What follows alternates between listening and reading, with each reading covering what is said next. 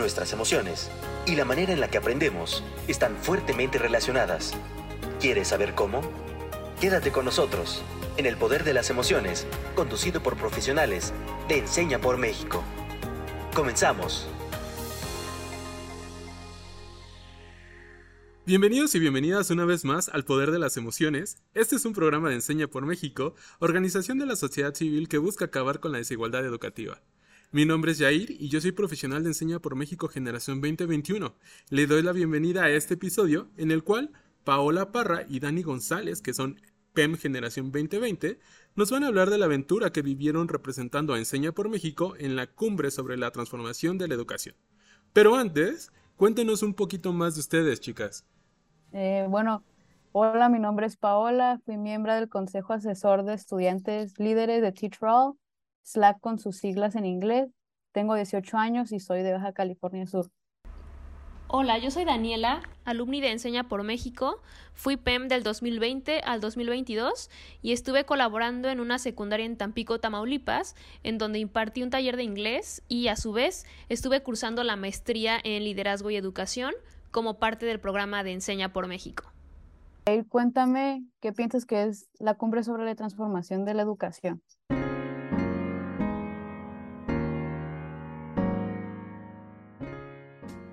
Primero que nada, chicas, pues muchísimas gracias por darse un tiempo y tenerlas acá.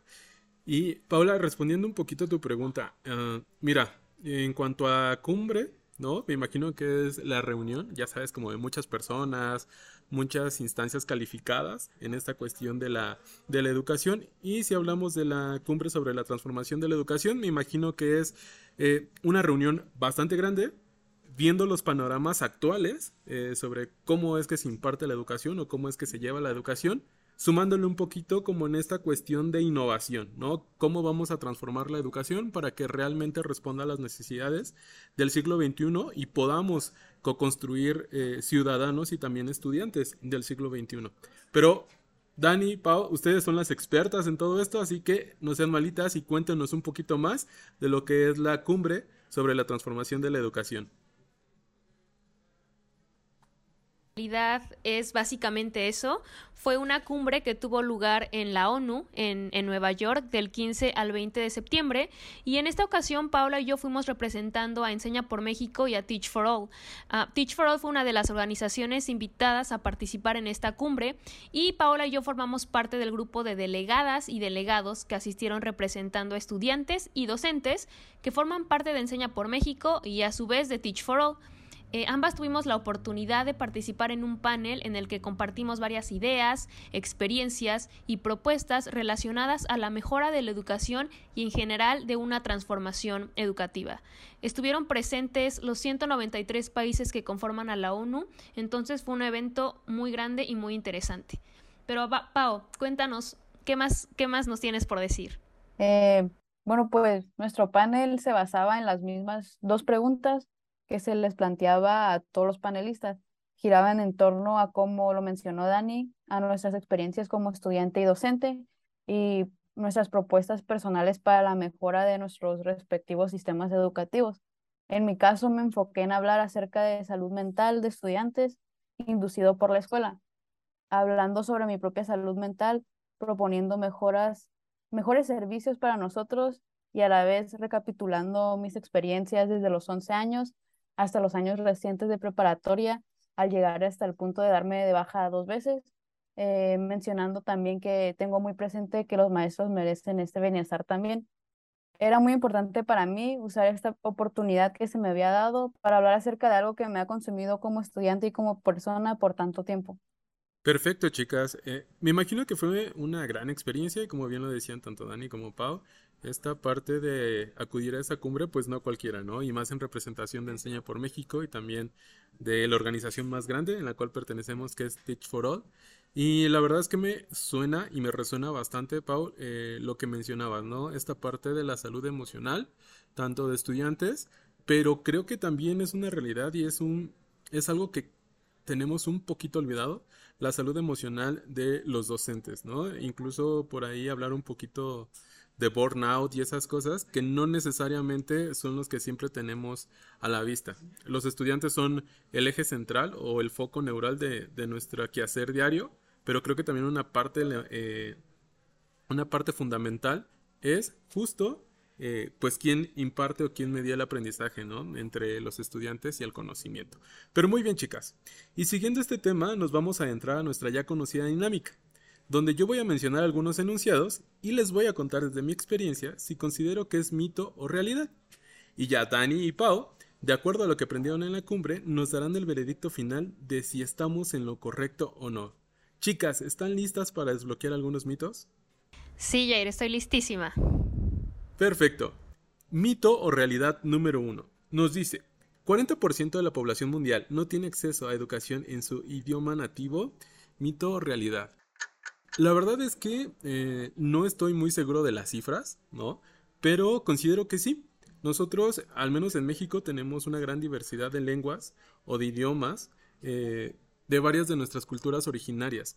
Y creo, o considero así, que al menos en México, hablando de la Ciudad de México, la verdad es que no tenemos en el currículum eh, esta parte de algún tipo de idioma o lengua originaria. A diferencia de lo que pasa en Chile, por ejemplo, ahí sí llevan como tal eh, la lengua dependiendo de la región en donde se encuentre. Así que voy a decir que esto es una verdad.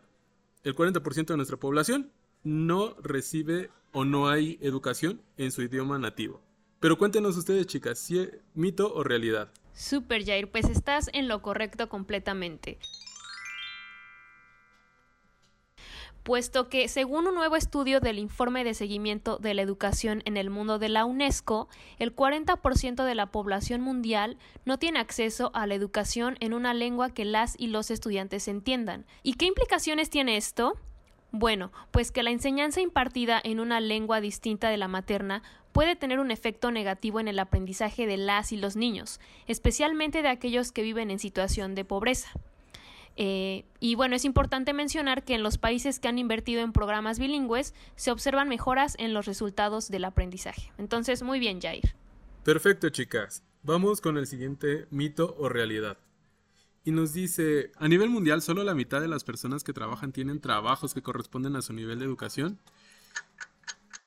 La verdad es que estoy como entre mito y realidad, atendiendo a que eh, muchas de las personas que tienen por lo menos en México, ¿no? hablando desde mi experiencia, eh, educación profesional, creo que se dedican a esta cuestión de la educación para al nivel para el cual estudiaron. Sin embargo, creo que muchas de estas personas sí no desempeñan eh, las actividades para las cuales estudiaron, ¿no? Entonces, híjole, yo me quedo entre un mito y realidad. Pero, Pau, por favor, alúmbranos el camino. Muchas gracias, Jair. Te digo que este es una, es una realidad. Más de 935 millones de trabajadores en el mundo tienen empleos que no se ajustan a su nivel de formación. El 72% de ellos están infraeducados para su trabajo, mientras que el 28% restante están sobreeducados. Las mujeres de los países de alto ingresos tienen más posibilidades de estar sobreeducadas que los hombres, mientras que las de los países de bajo ingresos tienen más probabilidades de estar infraeducadas. Perfecto, Pau, muchísimas gracias. Vamos con el segundo mito o realidad. Y nos dice, solo el 28% de las personas que se gradúan de ingenierías o de ciencias de computación son mujeres. Mito o realidad. Híjole, la verdad es que tampoco tengo el, el dato exacto, pero eso sí me queda muy claro que es una realidad, o al menos lo que yo he podido ver, ¿no? En ingenierías eh, siempre es menor el cantidad eh, en número de estudiantes mujeres. Entonces, por lo tanto, yo puedo decir que es una realidad. Pero Dani, ayúdanos con esto, por favor. Claro, Jair, pues justo, estás en lo correcto de nuevo. Eh, aunque cada vez más mujeres optan por estudiar alguna ingeniería, el crecimiento es muy lento. Tan solo en México, solo el 30% de estudiantes en ingeniería son mujeres. Eh, y bueno, en el Sistema Nacional de Investigadores están registradas solamente 8.245 mujeres ante 15.072 hombres, lo que implica un, un porcentaje del 35%, menos de, de la mitad. Entonces, pues sigue siendo muy bajo. Y bueno, en el reporte del primer Encuentro Nacional de Jóvenes en la Ingeniería, en noviembre de 2015, en relación con la presencia de las mujeres en ingeniería, se señaló que todavía hay discriminación de género basada en tabús, como el hecho de la incapacidad intelectual de las mujeres ante la mayor presencia masculina y que ello limita las oportunidades en el mercado laboral. Entonces, estabas en lo correcto, Jair.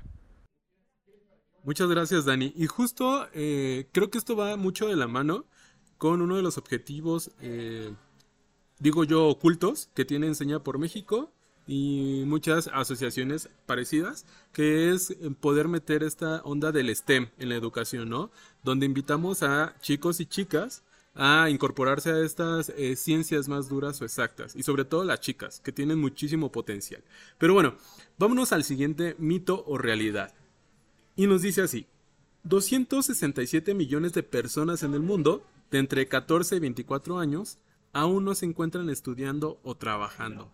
¿Mito o realidad? Híjole, la verdad eh, que considero yo, ¿no? Y hablando por México, creo que mucha de la población que nosotros tenemos a nivel país, exacto, no se encuentran trabajando. Y no población que eh, se encuentre en zonas urbanas, como la Ciudad de México, la Ciudad de Monterrey, Guadalajara, por mencionar algunas, sino también aquellas personas que están entre los 15 y 24 años que se encuentran en poblados más distantes. Así que voy a decir que es verdad. Pero Pau, ayúdanos con este dato, mito o realidad. En una cuarta ocasión tenemos otra realidad. Pese al crecimiento global del número de jóvenes de 1.000 a 1.300 millones durante los últimos 20 años, disminuyó el número de ellos que participan en la fuerza de trabajo, de 568 a 497 millones. Un informe de la Organización Internacional del Trabajo indica que las mujeres tienen más del doble de probabilidades de verse afectadas por esta tendencia. Perfecto, Pau. Y pues muchísimas gracias por estar en esta parte de mitos y realidades. Creo que ahora sí ya pudimos eh, saber otros datos y sobre todo datos bastante exactos y duros que nos ayudan a comprender la realidad de lo que está pasando a nivel mundial. Oigan chicas, pero antes de irnos y antes de entrar como a la recta final de nuestro programa del día de hoy, me gustaría que me platicaran qué desbloquearon, qué se llevan de este rebote de ideas. Así que Pau, Dani, ¿qué me pueden decir? ¿Qué desbloquearon el día de hoy? Bueno, para mí esta experiencia que pude vivir en la ONU, eh, pues considero, considero que el participar en la cumbre y poder conocer en persona a muchos compañeros de la red de Teach for All con los que he trabajado por ya casi dos años y unos nuevos que llegué a conocer allá. Y pues además del estar en un lugar donde, en un lugar rodeada de personas de tantos países, personas involucradas con la educación desde distintas formas, me hizo valorar y pensar en la educación mundial de una manera que no había considerado anteriormente. Pero sobre todo pienso que me cimentó expresamente algo que ya había sentido al ser parte del Slack, que es el descubrir que mi voz importa y que hay personas que la valoran, que están dispuestas a escucharme y a apoyarme. Justo lo, como lo menciona Pau, fue una experiencia muy, muy interesante y el hecho de que haya personas que valoran tu voz, que están dispuestas a escucharte y no solo escucharte, sino apoyarte es valiosísimo. Y bueno, para mí el estar en la ONU significó demasiado. Jamás me imaginé que podría estar en ese lugar y no solo eso, no solo estar ahí, sino que tener la oportunidad de compartir ideas, experiencias y propuestas con otras y otros agentes de cambio de todo el mundo fue algo eh, increíble. Eh, yo creo que si no hubiera formado parte de Enseña por México y por consiguiente de Teach for All, jamás hubiera tenido una oportunidad como esta. Eh, regresé muy agradecida porque finalmente, y como Paulo mencionó, la voz de quienes estamos involucradas en las aulas se escuchó y no solo se quedó en diálogos inconclusos entre personas que no conocen nuestras necesidades de primera mano. Entonces, pues sí, muy, muy agradecida y feliz por haber vivido esta experiencia. Muchas gracias, Dani Pau. La verdad es que el día de hoy yo me puedo llevar eh, los datos duros que nos pudieron compartir, que la verdad es muy importante, ¿no? Siempre poder generar evidencias y de ahí partir para tomar algunas decisiones. Pero también me llevo justo lo que tú decías, eh, Dani. El trabajo que nosotros realizamos dentro del aula y el trabajo que se realiza en Enseña por México tiene frutos y también es bastante visible. Tanto así que tú, Dani, como Pem y Pau como estudiante, pues tuvieron la oportunidad de asistir a, esta cumbre. Eh, quisiera que en un futuro todos y todas tuvieran la oportunidad también de asistir ¿no? Que pudieran eh, de alguna manera hablar y que su, que su voz sea escuchada y que seamos los representantes justo de todo este ecosistema educativo en el cual estamos viviendo. Pero bueno, chicas, pues lamentablemente todo lo que tiene un inicio tiene un final y estamos llegando al final del episodio del día de hoy. Y antes de irnos, quisiera eh, dejarlos con la frase que nos comparte Mandela, donde nos dice que la arma más poderosa del mundo es la educación. Así que, Dani, Pau, ¿Algo que quieran decir, algo que nos quieran compartir antes de irnos? Gracias, Jair. Eh, bueno, algo que, que, me gustaría compartir especialmente con docentes que nos escuchan es algo que escuché durante mi participación en la cumbre y fue que el papel de las y los docentes no es enseñar, sino que tenemos que hacer que nuestras y nuestros estudiantes aprendan.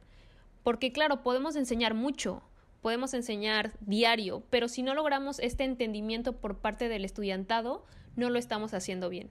Entonces, eh, para que reflexionen un poco y agradecerte, Jair, por tenernos en este espacio, por, por haber eh, establecido esta, esta interacción, esta dinámica, este diálogo. Eh, y pues nada, muy agradecida con, con Enseña por México, con Teach for All y también eh, pues, pues, con Pau, porque la verdad nos, nos la pasamos muy, muy bien en, esta cumbre, aprendimos mucho y creo que, que fuimos un, un, buen equipo. Entonces, pues muchas gracias. Pau, ¿algo que tú nos quieras comentar? Yo comparto pues los mismos sentimientos que dice Dani acerca del aula y cómo eh, la relación entre el estudiante y el maestro es una de suma importancia y es algo que debemos de tener en mente todos, pero sobre todo también agradecer a las mismas personas, a las mismas organizaciones que Dani agradeció y pues también a ti, Jair, por invitarnos y poder hablar sobre esto, algo que nos impactó tan grandemente a nosotras dos y pues ojalá que más personas puedan hacerlo algún día. Perfecto, Pau. Pues nada, muchísimas gracias tanto a Dani como a Pau por estar acá, por regalarnos un ratote de su tiempo y sobre todo por traernos a toda la comunidad de Enseña por México todas esas experiencias y todos los aprendizajes que eh, pudieron llevarse de la cumbre de transformación de la educación. Y pues nada, recuerden que el poder de las emociones es un programa de Enseña por México, organización de la sociedad civil que busca acabar con la desigualdad educativa Muchísimas gracias a todos y a todos y nos escuchamos en el próximo capítulo. Bye. Adiós. Sigamos aprendiendo cómo es que nuestras emociones se conectan con el aprendizaje. Nos vemos en el siguiente episodio de El Poder de las Emociones.